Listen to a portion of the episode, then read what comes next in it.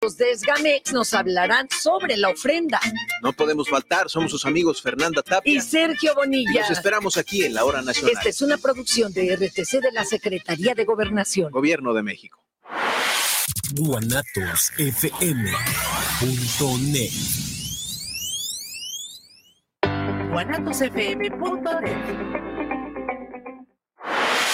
guanatosfm.net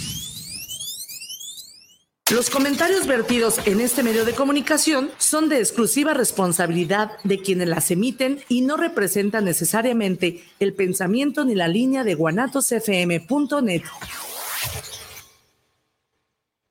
Semillas JS presenta su programa Luz y Suelo, en donde hablaremos de temas relacionados con el campo y la ciudad. Comenzamos.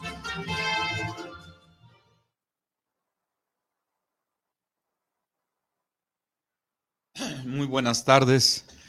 Iniciamos hoy con el programa de Luz y Suelo, en donde vamos a hablar de un tema, este, pues una experiencia vivida en lo que viene siendo un congreso, experiencias de un congreso.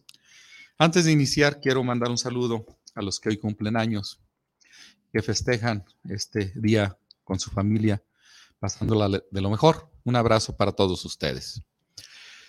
Bueno, este, las experiencias que se viven en la vida, pues son eventos que se van dando en cualquier momento y que dejan huella. Eh, yo recuerdo cuando estábamos este, casi recién egresado de, de, la área de agronomía, de la carrera de ingeniero agrónomo, pues este, participamos en, en un congreso Recuerdo bien que era un congreso de malezas, en donde el que organizó nos invitó a participar en ese congreso, pero para nosotros era algo así como muy emocionante. Eh, éramos este, de apoyo logístico y era muy divertido.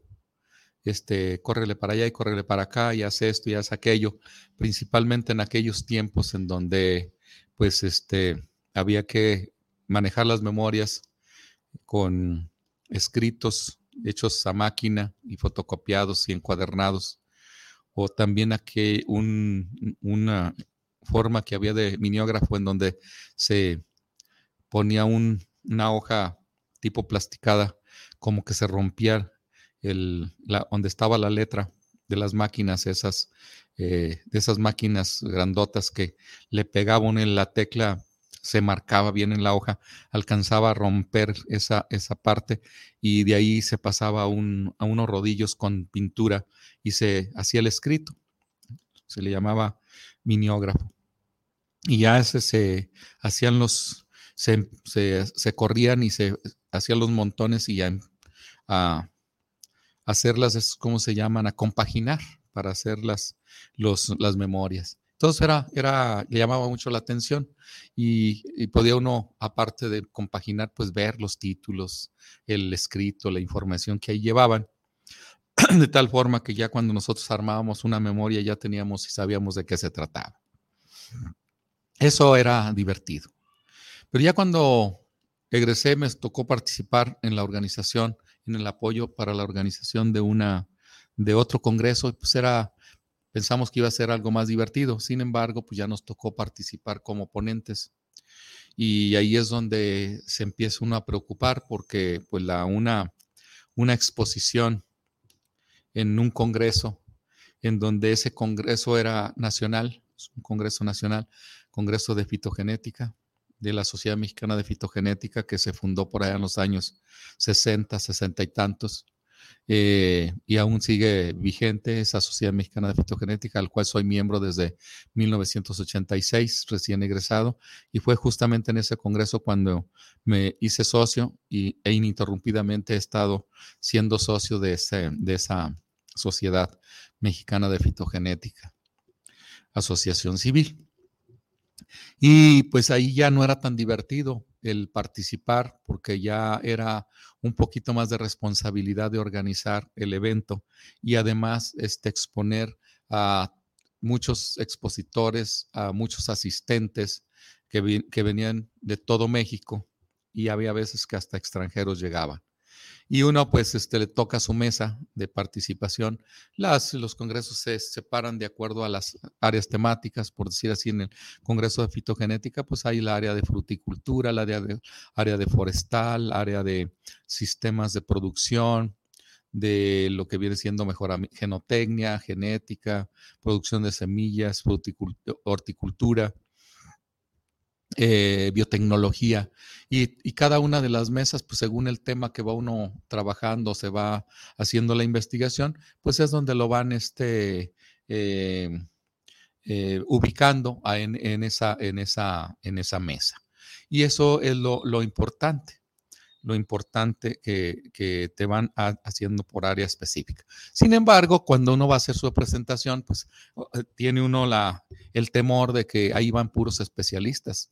Eh, por ejemplo, yo presenté la primera me tocó en, en, genotecnia, mejoramiento genético, y pues ahí iban a estar este, muchos este, especialistas en esa área. Recuerdo que expuse mi tesis de licenciatura, que fue selección y evaluación de eh, líneas de sorgo blanco para consumo humano.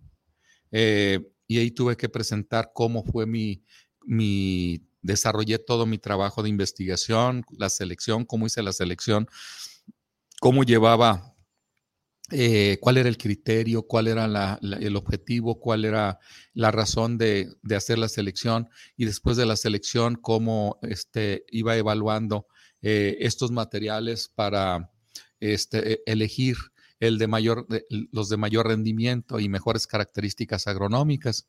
Eh, no nada más el rendimiento es el único factor que se determina, sino también lo que viene siendo el ciclo biológico de, la planta, si es precoz, si es intermedio o es tardío. Si la altura de la planta también para evitar acames, eh, la longitud de la panoja para ver el peso de la panoja para seleccionar para alto rendimiento, en fin, todo eso se, lo, tenía que explicar. Y obviamente, pues, ¿quién se va a las mesas de sorgo y a las mesas de mejoramiento? Pues los especialistas, los expertos, los que prácticamente están este, eh, en, esa, en esa área. Y eso es lo importante.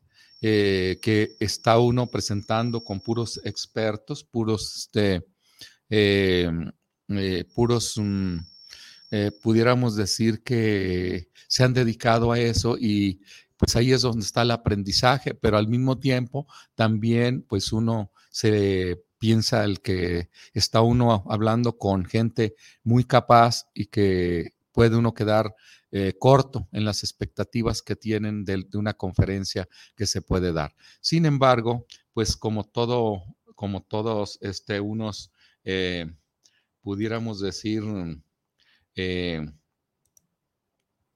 la forma que te reciben eh, es como, mm, cómo te tratan. Yo recuerdo que en, mi mesa me tocó un ingeniero egresado también de la Universidad de Guadalajara, Martín, Salvador Martín del Campo,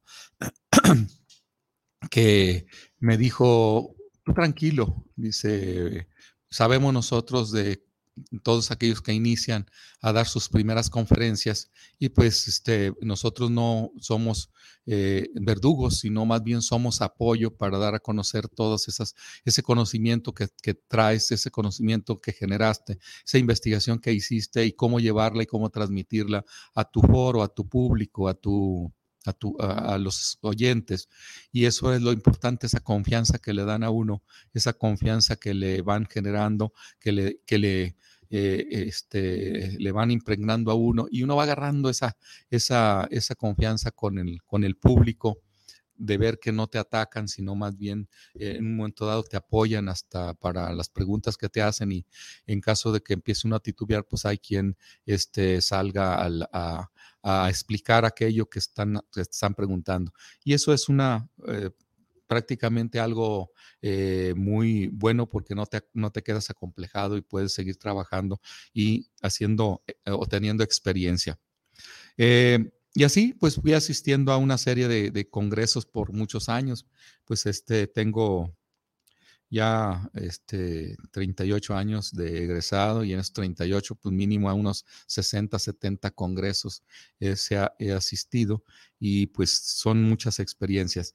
Pero a lo que quiero llegar yo es a un, a un congreso que se acaba de organizar eh, después de todo un, una serie de, de participaciones en congresos, pues eh, me tocó este, organizar uno a nivel nacional y que fui yo quien mm, prácticamente el trabajar, diseñar, eh, armarlo, programarlo y hacer todo completito el Congreso, pues es una experiencia muy bonita, es una experiencia muy grata, una experiencia inolvidable, una experiencia que puede ser repetible, pero hasta cierto punto esa experiencia vivida de lo, de lo bueno, porque también hay muchas cosas este, que, que quedan atrás de telón,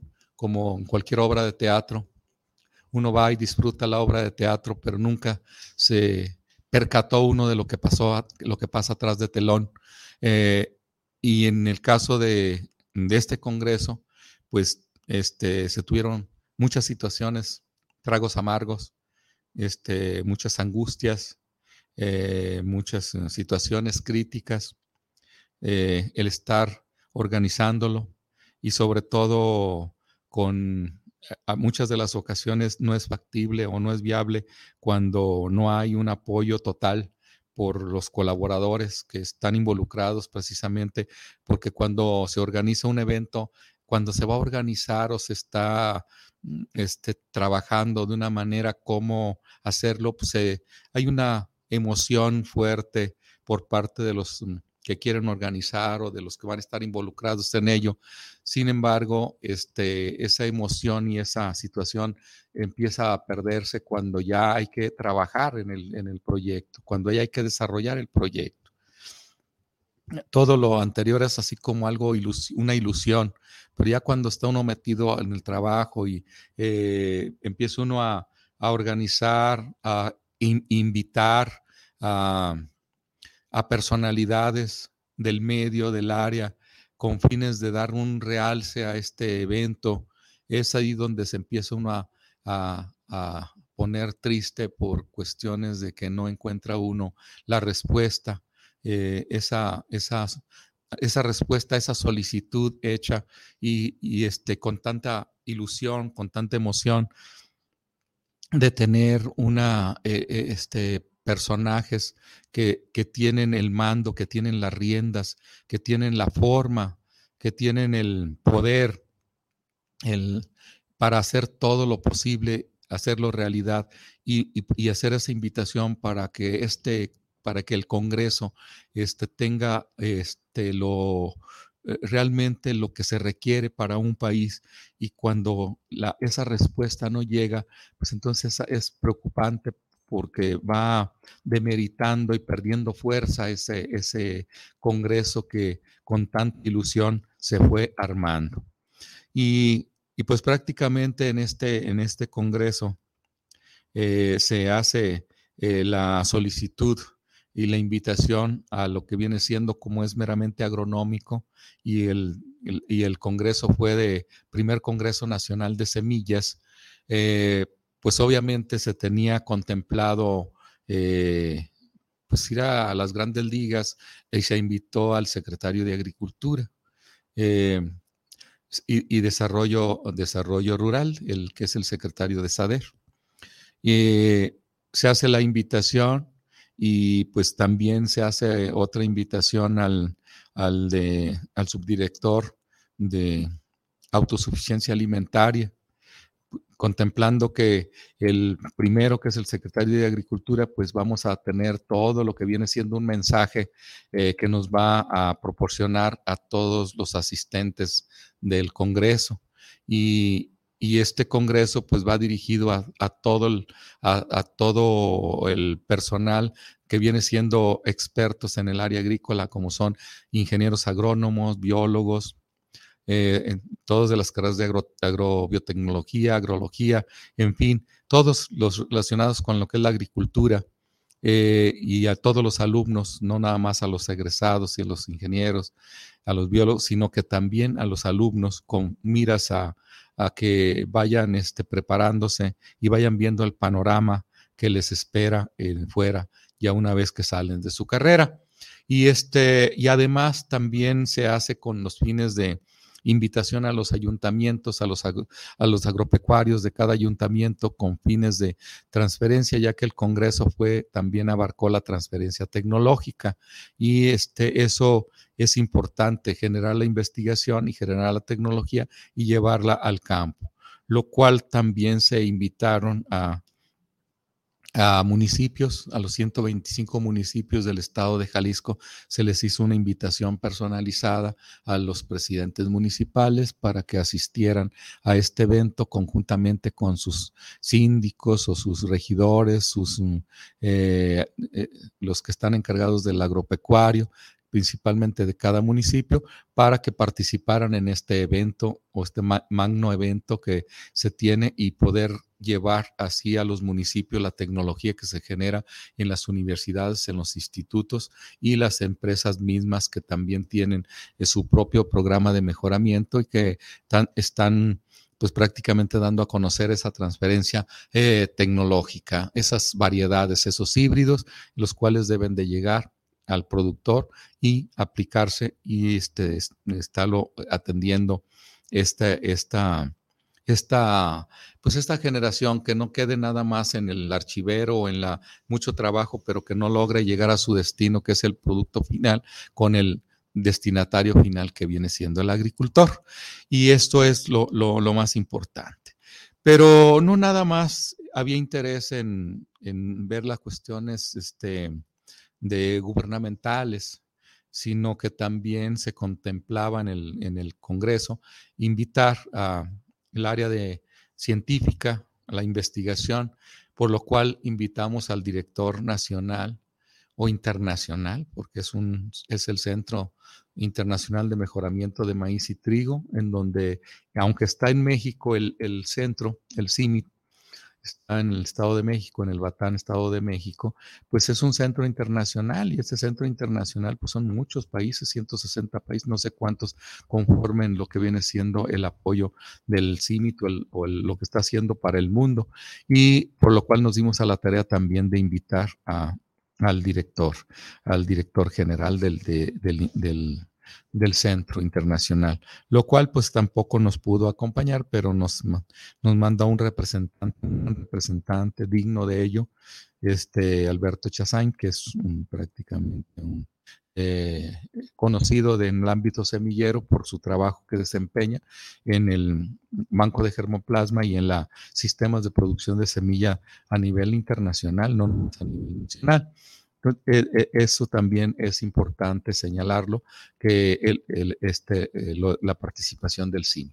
Pero también tenemos un organismo nacional de mucha importancia y relevancia que viene siendo el INIFAP, el Instituto Nacional de Investigaciones Pecuarias, Agrícolas y Forestales en donde este organismo pues, tiene muchos años, a los años 60 surge como INI, Instituto Nacional de Investigaciones Agrícolas, después se transformó al INIFAP, pero que este organismo es el encargado y responsable de generar tecnología de variedades mejoradas de bastantes especies y que como eh, de una u otra manera ha apoyado fuertemente al país con principalmente con variedades de eh, o materiales o este, vegetales de reproducción eh, eh, eh, de reproducción autógama, o sea, de autofecundación, y que muchas de las ocasiones las empresas no, no necesariamente tienen mucha eh, y no le dan mucha importancia a estos cultivos por lo poco rentables que son como producción de semilla, pero para el INIFAP sí es importante realizarlas porque alguien lo tiene que hacer para en beneficio de los productores. Y así podemos decir hablar, hablar nosotros de que los trigos, las avenas, eh, el arroz, las papas, todos esos cultivos que son más este, de reproducción vegetativa y de reproducción este, autógama, pues es el Instituto o el INIFAP el encargado de generar todo esto y de llevarlo al campo mexicano.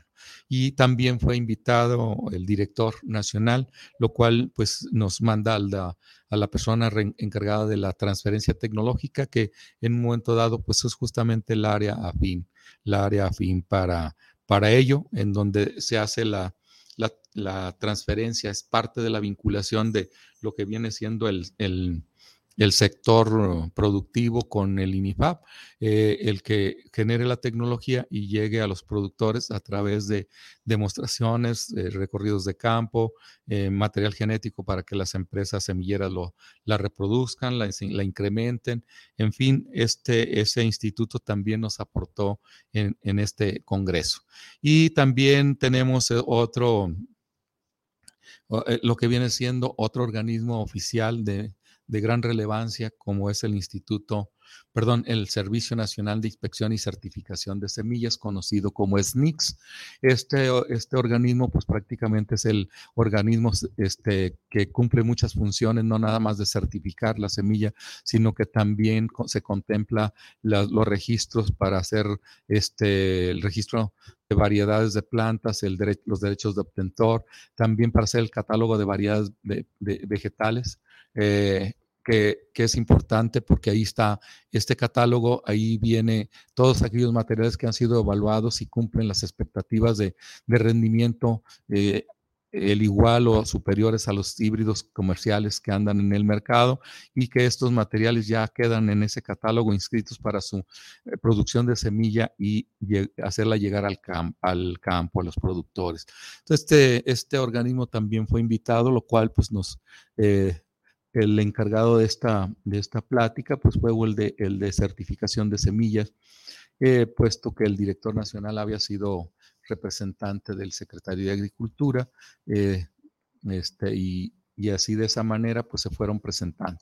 Como pueden ver, pues tuvimos este, representatividad de lo que viene siendo la, parte gubernamental, la parte de gobierno, cuáles son los programas que se manejan en el gobierno para el campo mexicano. Eh, eh, también nos pudimos dar cuenta de, de los cultivos básicos que se requiere de, incrementar para ser autosuficientes en la alimentación en nuestro país, ser autosuficientes como en un momento lo fuimos y que lo perdimos a través de la globalización y a través de los tratados de libre comercio que tuvimos que, este, eh, pues que participamos, pero que a partir de esos momentos, por allá de, bueno, 10 años atrás, en 1982, este, el presidente en turno pues prácticamente echó a la borda todo lo que viene siendo la autosuficiencia y se, y se hizo toda, en lugar de producir,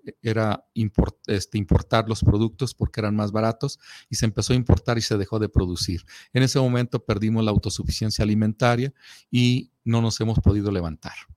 No hemos podido levantar el barco desde 1982 que fueron entregadas las, la producción de todo, se acaban los precios de garantía, se acabó aquellas instituciones que se habían formado con, con mucho esfuerzo y que a pesar de todos los vaivenes y de los eh, problemas administrativos y de, y de honestidad en esos programas, pues se tuvo, eh, a pesar de ello, eran programas que bien o mal sacaban adelante la autosuficiencia alimentaria.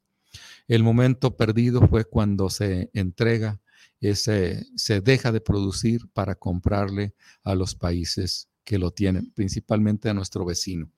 Eh, ya que el secretario de Agricultura de 1982, que fue, lo voy a señalar, a ese sí lo voy a señalar con su nombre, su nombre y apellido, este, o era, o, sus apellidos, porque no recuerdo el nombre, era Pesqueira Olea. Eh, él eh, lo y lo digo porque no me lo platicaron, sino me tocó verlo un día para la alimentación. El día de la alimentación es en el mes de octubre. Días pasados festejamos esa, eso del día de la alimentación. Y estando presentando aquí en Los Belenes, a Popan, Jalisco, en unos stand, este, tuvimos la desgracia de contar con el secretario de Agricultura y que nos criticaba todo lo que hacíamos. Justamente yo acababa de, sacar una variedad de sorgo blanco para consumo humano y era una de las cosas muy criticadas por parte del secretario, que para qué desgastaba, gastábamos tanto recurso, eh, tiempo y esfuerzo para generar una variedad de alto rendimiento que no iba a ser consumida por México porque ya no iban a producir sorgo en México, sino que lo teníamos que comprar a Estados Unidos. Y su fundamento era que eh, el precio de garantía que estaba en ese momento era de 500 pesos el sorgo y, traído de Estados Unidos eran 320 pesos puesto en, en, aquí en, eh, en Tepatitlán, Jalisco. Entonces me decía, aquí en, mismo en tu tierra lo traen más barato de Estados Unidos y a nosotros nos sale más caro producirlo. Eso era su fundamento y yo le dije, le comenté que no era lo más adecuado este, comprar más, porque estuviera más barato tendríamos que comprarlo, lo ideal era, producirlo, porque cuando nosotros lo producimos, independientemente de lo caro que sea, estamos, este, no es tanto los 500 pesos que cuesta. Realmente cuesta más caro, pero eso, para producir esos 500 este, pesos de sorgo, se consume fertilizante, que en ese momento había fertilizante en México, en donde había fuentes de empleo para generar ese fertilizante. Si nosotros lo compramos ese fertilizante, estamos dando fuentes de empleo. Si nosotros estamos produciendo nuestro sorgo en campos mexicanos, estamos generando fuente de empleo. Y el dinero se queda aquí haciendo cuentas es mucho más barato y nos sale más barato los 500 pesos con todo su el dinero que se genera aquí y no comprarle 320 pesos a Estados Unidos, en donde ese dinero se va directo para allá y aquí se deja de producir y se deja de, generar este, esas fuentes de empleo. Es por eso que en ningún momento avalé y he avalado esa desgracia que nos trajeron en ese momento, el entregar todo lo que viene siendo nuestra agricultura, nuestra producción a otro país. Y, este, y ahorita estamos tratando, se está tratando de generar de vuelta la autosuficiencia y ojalá y se llegue hasta producir los, los propios fertilizantes, porque tenemos tenemos este, eh, hay infraestructura que hay que reestructurarla, cierto, pero tenemos los, pues, se puede tener la infraestructura, se tiene el recurso humano, se tiene muchos de los elementos para producir los fertilizantes aquí mismo y no le hace que nos salga más caro, pero todo es una cadena, lo cual eso caro es relativo porque ese recurso se queda en nuestro país. Eso es la gran ventaja que se tiene. Eh, entonces, esa, esa, esa, esas pláticas que nos dieron y esos datos que tuvimos con, con las pláticas del, de autosuficiencia alimentaria, pues vamos a ver y nos dan valores muy, muy interesantes. Nos, da, nos dan valores mucho, muy interesantes de, de datos, datos que se tienen, por decir así, este, para...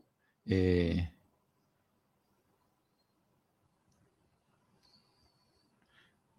datos que se tiene para la autosuficiencia alimentaria. Aquí lo tengo.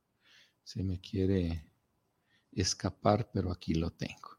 Por ejemplo, este, tenemos nosotros en, el caso de, eh, para la autosuficiencia alimentaria, se tienen algunas, unos puntos que se deben de considerar. Por esto me voy a permitir dar esta información y pues este, eh, es um, información gubernamental que debe estar este, eh, para todos. No hay este, todo lo que sí, pues este, es una, una información que nos dieron la conferencia y como tal se le respeta al autor, eh, al autor de esta, de esta información, lo cual es una visión del campo, es una visión del campo como está actualmente el Plan Nacional de Desarrollo desde el 19 hasta el 24, o sea, son programas gubernamentales que puede ser en cualquier gobierno. Programa sectorial de la agricultura y desarrollo rural y la dependencia del exterior en la aprovisionamiento de los alimentos básicos y fuga de recursos. Este, nada más revisen. Esto que le estaba comentando aquí, pues no es cosa del otro mundo. Eso de dependencia del exterior y aprovisionamiento de alimentos básicos, pues es, triste. Era lo que les comentaba yo ahorita, y fuga de recursos. Esta fuga de recursos pues, es precisamente por cuestiones de, de, que no se tiene. Por ejemplo, este, ¿en qué ¿Cómo se pretende llegar a la autosuficiencia o cuáles son los planes para ello? Dice, en el sector agrícola, pues tenemos los cuatro, los, los, cultivos básicos que se tiene contemplado, que es el maíz, el arroz, el frijol y el trigo panificable. Curiosamente, fíjense qué detalle, yo no lo, no lo había percibido y no tenía esa información, que prácticamente somos este, autosuficientes suficientes en trigos, trigos duros, en trigos para hacer este, pastas y todo eso, pero para hacer pan tenemos que este, importar bastante. En maíz pues, sabemos nosotros que producimos solamente 24 millones de toneladas, pero necesitamos alrededor de 36 toneladas de, de maíz. Curiosamente somos autosuficientes en maíz blanco. Eh, para lo que utilizamos para el consumo humano, pero no así para la producción del maíz amarillo para los forrajes, en donde se tiene un déficit grande, alrededor de los 8 a 10 millones de toneladas, los que se tienen que comprar cada año para satisfacer la, la demanda de los maíces amarillos. Esa, es la, difícil. Y en, en, arroz, pues en arroz estamos ahí sí muy, muy mal porque estamos comprando el 90% de la producción. Hace años producíamos más, por ahí en los años 80. Este, yo recuerdo que se producía mucho arroz acá para la zona de Tomatlán, Jalisco, pero se dejó de sembrar y se metieron pastizales por suelos pobres, suelos que modificaron. Ahí hicieron este, todo, todos los suelos los mm, los pusieron, este, ¿cómo se dice? En, los nivelaron, pero al mismo tiempo se perdió suelo porque eh, hacían, recorrían del suelo las lomas a las partes más bajas.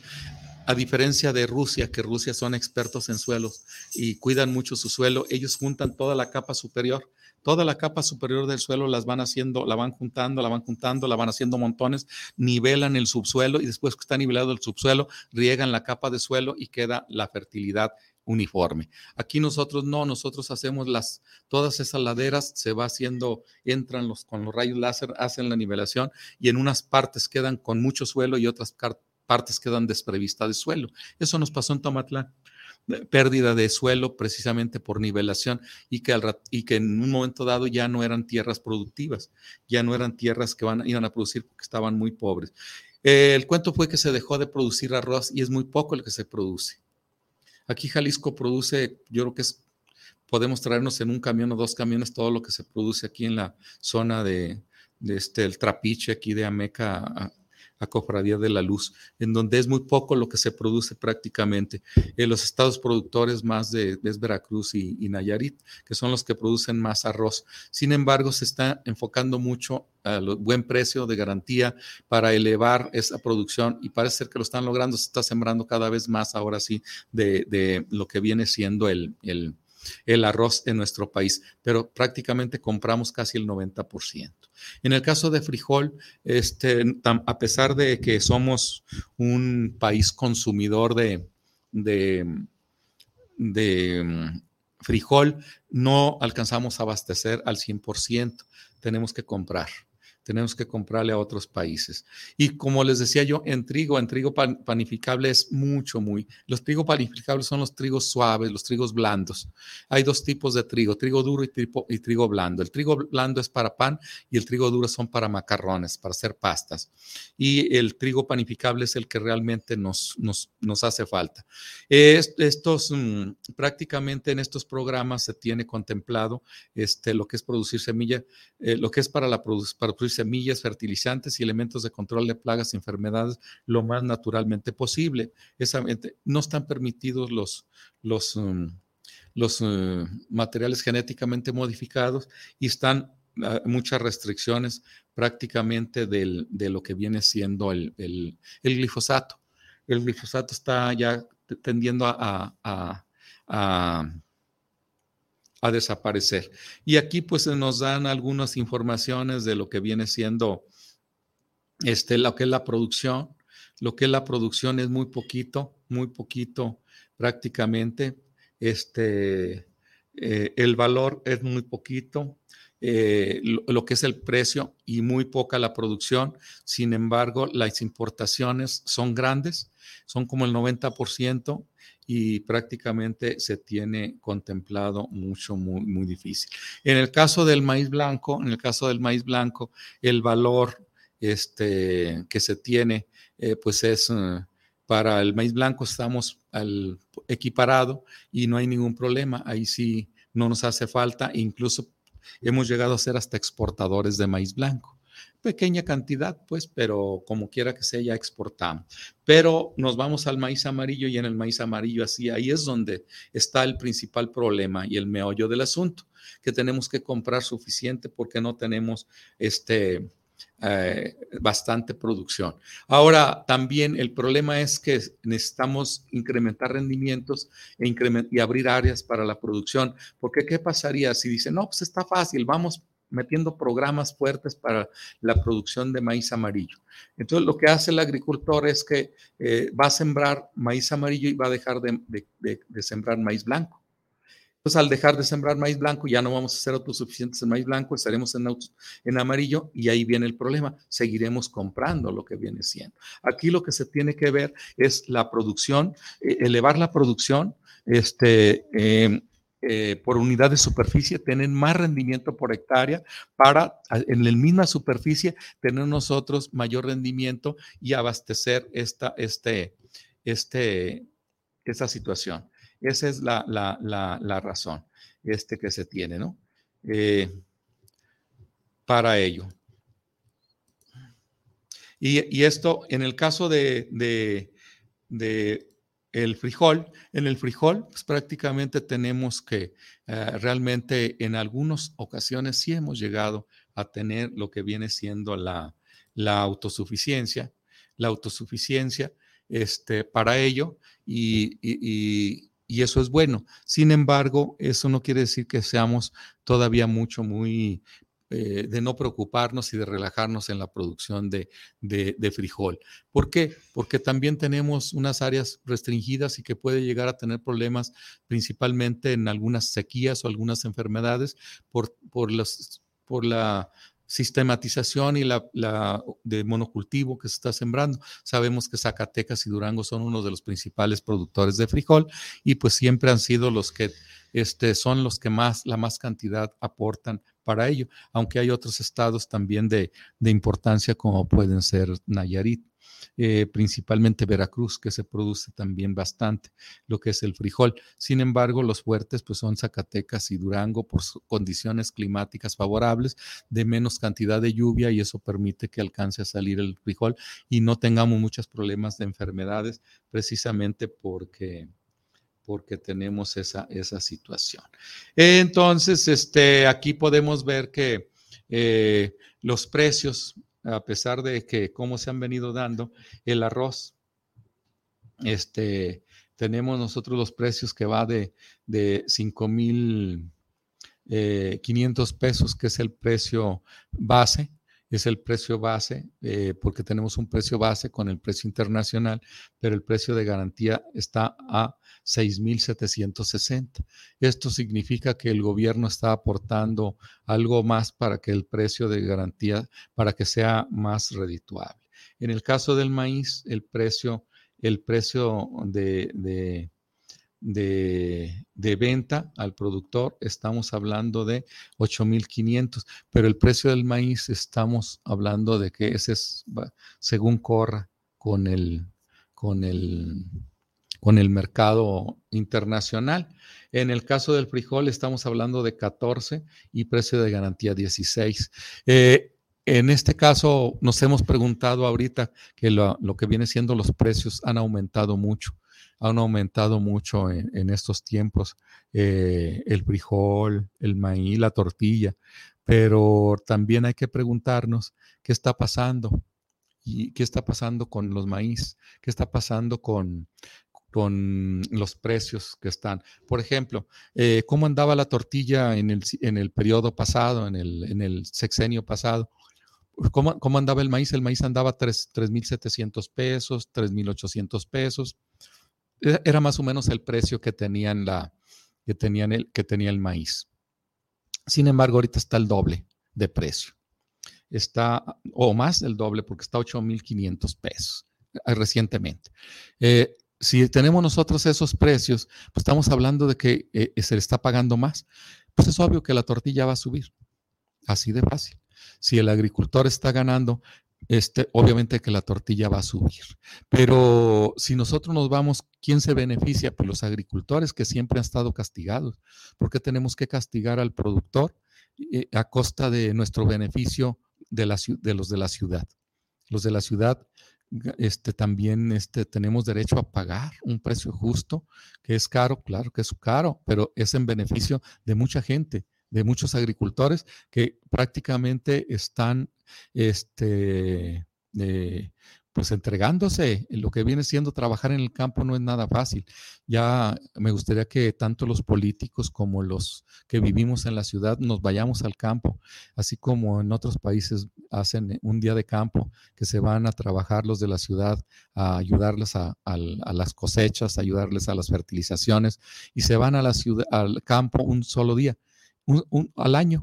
Al año se van y hacen un día de campo ayudándole al productor y ahí se van a dar cuenta de lo difícil y lo complicado que es las tareas de campo y aún así pues se tiene que ganar bien y al ganar y al elevarse ese precio pues va a ser caro. El frijol, por ejemplo, el frijol en el en el 2018, este, yo renté unas parcelas en Santiago Escuintla, Nayarit, a unos frijoleros, a unos que sembraban frijol, y yo dije, no, no siembren frijol, este, yo eh, se la rento la tierra, y lo me dicen, es que nosotros sacamos dos toneladas, dos toneladas de, de frijol, y el, ¿cómo anda el frijol? El frijol no lo pagan a siete pesos a 6.50, 7 pesos. Dice, bueno, yo se los pago a 7 pesos y les voy a pagar, les voy a, a, a, rentar la tierra en, en 14 mil pesos.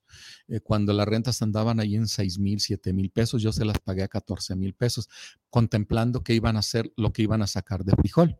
Eh, en el, eh, fue, en, fue en el 19.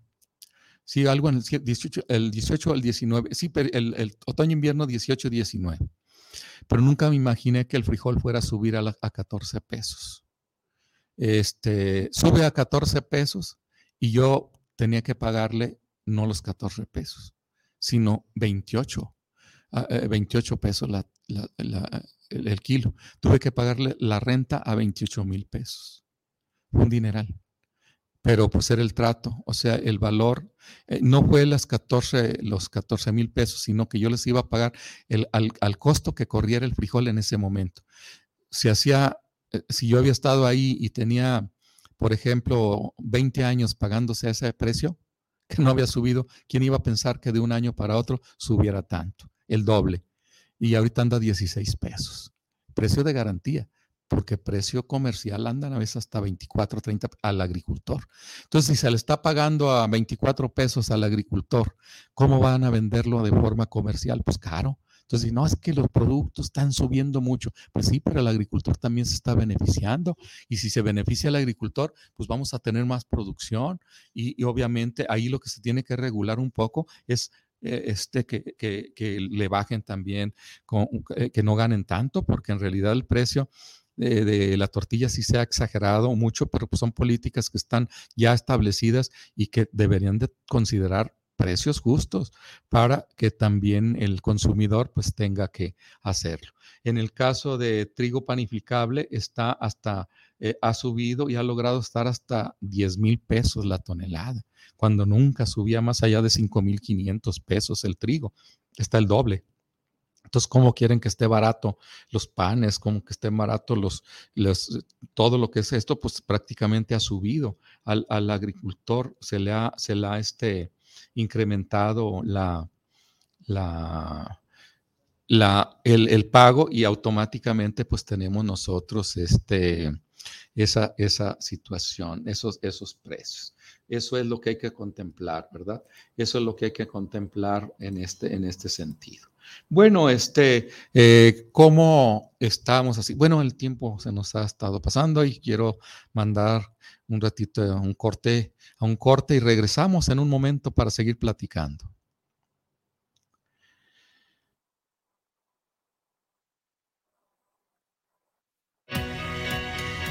Termina el horario de verano Conforme al decreto por el que se establece el horario estacional en los Estados Unidos mexicanos, este domingo 30 de octubre termina el horario de verano. La noche del sábado 29 de octubre atrasa una hora tu reloj antes de irte a dormir e inicia tu día sin contratiempos. No aplica para la franja fronteriza norte ni los estados de Sonora y Quintana Roo. Secretaría de Energía. Gobierno de México. Raticida, gasolina, ácido sulfúrico, amoníaco, acetona. No importa qué droga química te metas, todas están hechas con veneno y de todas formas te destruyes. La sangre de las drogas nos mancha a todos. Mejor métete esto en la cabeza. Si te drogas, te dañas. Si necesitas ayuda, llama a la línea de la vida. 800-911-2000. Para vivir feliz, no necesitas meterte nada.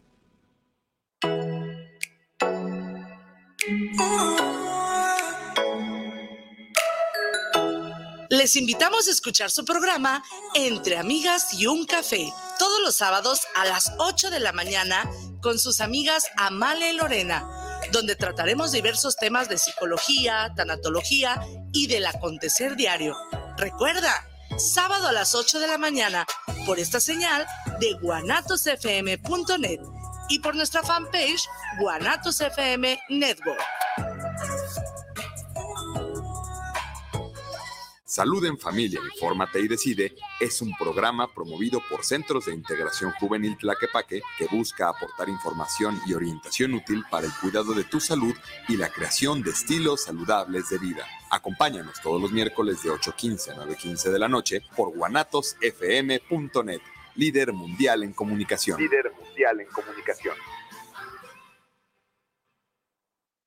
La tradición hecha sabor. Tortas ahogadas José de la Bicicleta, desde 1960. A sus órdenes en Nicolás Regules 107. Teléfonos 33 35 96 16 14. No se confunda, las de la salsa cruda. Tortas ahogadas José de la Bicicleta.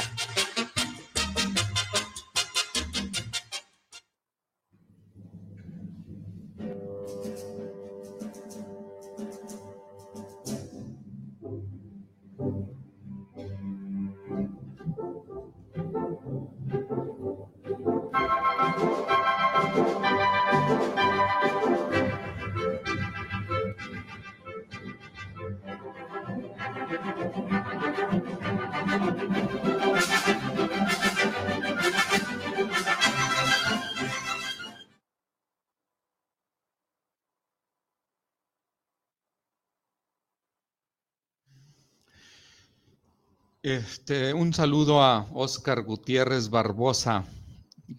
Nos felicita por el programa. saludo, Oscar. Arcelia Carvajal, un saludo a ti, a tu familia. Que la pasen muy bien. Eh, tenemos también aquí por este medio, dice Ana María Sánchez, saludos para el programa del Inge José Sánchez. Una felicitación por su programa. Está eh, teniendo un gran programa sobre estos tipos de eventos, en la carrera principalmente de agronomía. Ingeniero Rodolfo Mora, saludos para el programa Semillas JS. Desde Tecomán, Colima. Un saludo, ingeniero Rodolfo. Fernando Gutiérrez, saludos desde Yahualica. Ingeniero, estos congresos, ¿cada cuándo se llevan a cabo?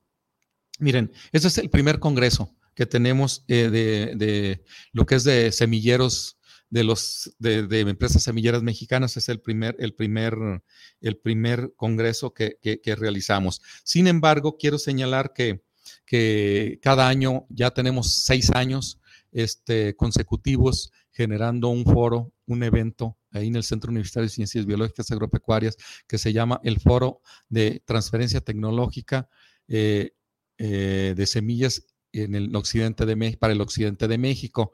Y este, eh, ese foro ya tenemos, como les digo, seis años haciéndolo de una manera consecutiva.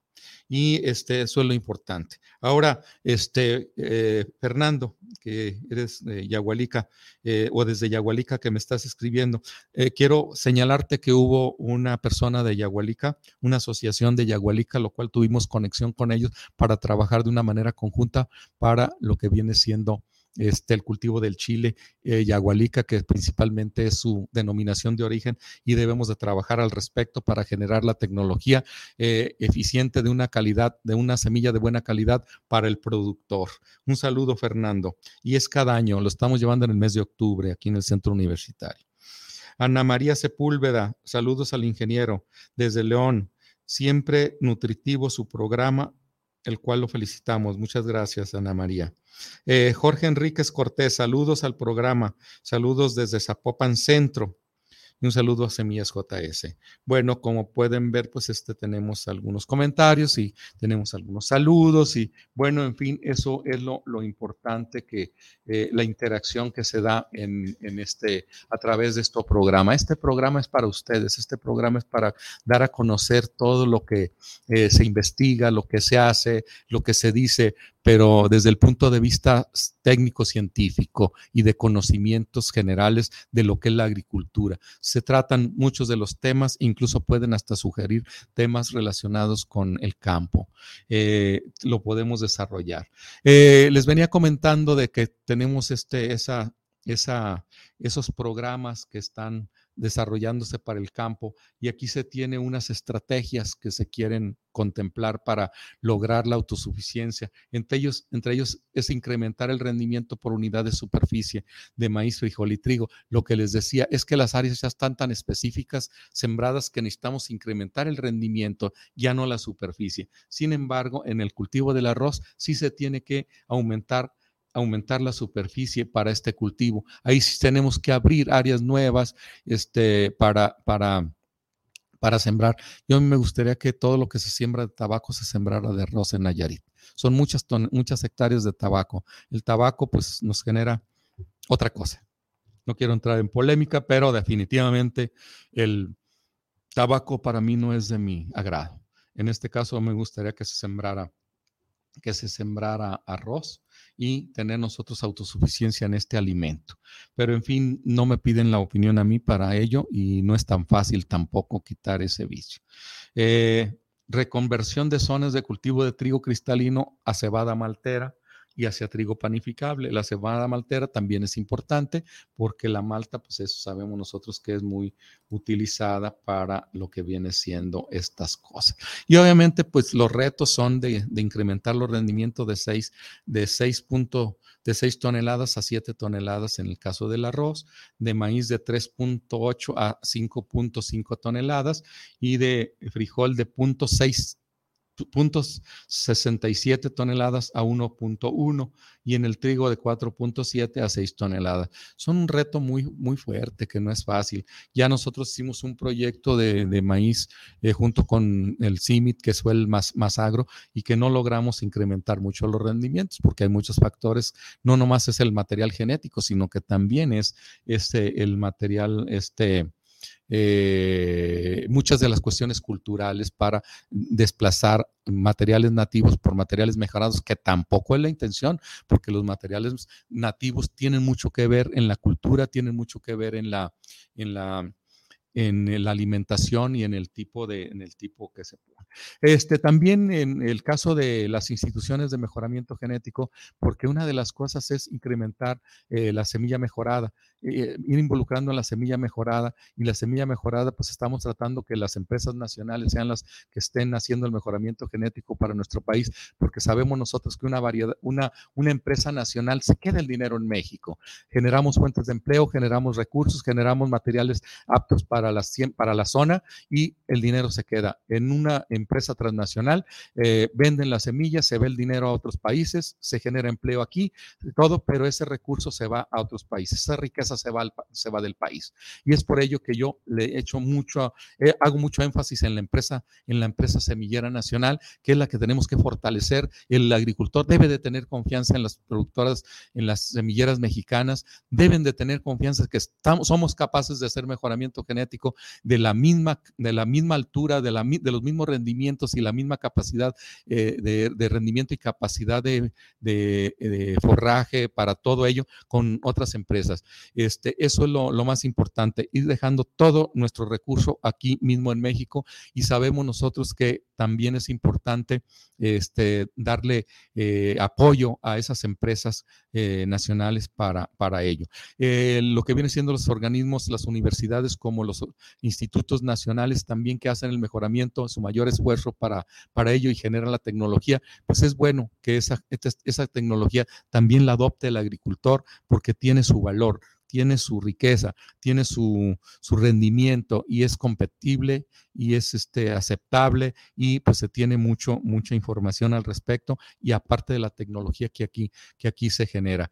Entonces, este Congreso tuvo ese fin y sobre todo este, aprovechar en que hay este, nuevos valores. Todos los alumnos tuvimos una afluencia de alrededor de 500 alumnos en dos días eh, para el desarrollo de este, de este congreso y esos 500 alumnos tienen y son eh, los que logramos sembrar esa semilla, esa inquietud para futuro que tengamos nosotros que eh, ellos van a entrar en acción en cuestiones políticas, en cuestiones de trabajo, en cuestiones de eso, y sepan cómo manejar la situación y la circunstancia y dar a conocer el valor que tiene la nacionalidad, la nacionalidad para ejercer todo este tipo de acciones. Eso es lo más importante. Tuvimos también la presencia de de, agricultores, aunque no muy, eh, no lo que nosotros quisiéramos, pero que también estuvieron presentes, los ayuntamientos que se le fueron invitados, algunos de ellos este, fueron muy pocos los que entendieron, eh, atendieron el llamado, pero lo que sí sé y estoy seguro que los 125 municipios del estado de Jalisco se dieron cuenta que se desarrolló un Congreso Nacional de Semillas en el Centro Universitario de Ciencias Biológicas y Agropecuarias, pero que no pudieron asistir, pero saben que ahí estuvimos presentes haciendo ese Congreso. Y los cuatro o cinco que asistieron, pues bueno, ya tenemos algunas conexiones para hacer convenios, para hacer esa interacción con lo que es la universidad eh, con respecto al, al sector productivo y al sector social. Eso es lo más importante y lo más relevante es que fue una experiencia muy bonita, amarga en sus momentos, porque hacer un congreso y organizar un congreso en condiciones donde el congreso fue gratuito, o sea, no se les cobró un solo centavo a los que vienen siendo los congresistas. Hubo algún, unos talleres ya específicos por la tarde que eso sí tenían un costo, pero el congreso y el foro no se les cobró un solo centavo y eso implica gasto y alguien lo tuvo que hacer. Entonces, eso es lo importante. Bueno, pues este, eh, cerramos esta, esta plática, mucho, muy, este, pues para mí muy, eh, una experiencia muy buena lo cual pues es importante. Héctor Daniel Sánchez, saludos para el programa de Semillas JS. Escucho el programa acá en Acaponeta, Nayarit. Un gran saludo. Saludos, Héctor, hasta Caponeta, Nayarit. Espero que les haya ido bien con este eh, huracán que pasó, porque en algunos lugares ahí en Santiago nos causó algunos estragos. José Manuel Rojas, saludos al programa Semillas JS y especialmente al ingeniero José Sánchez, su servidor. Pues muchísimas gracias. No nos resta más que despedir el programa con un saludo para todos ustedes, un abrazo y nos vemos el próximo martes a las 5 de la tarde. Hasta pronto.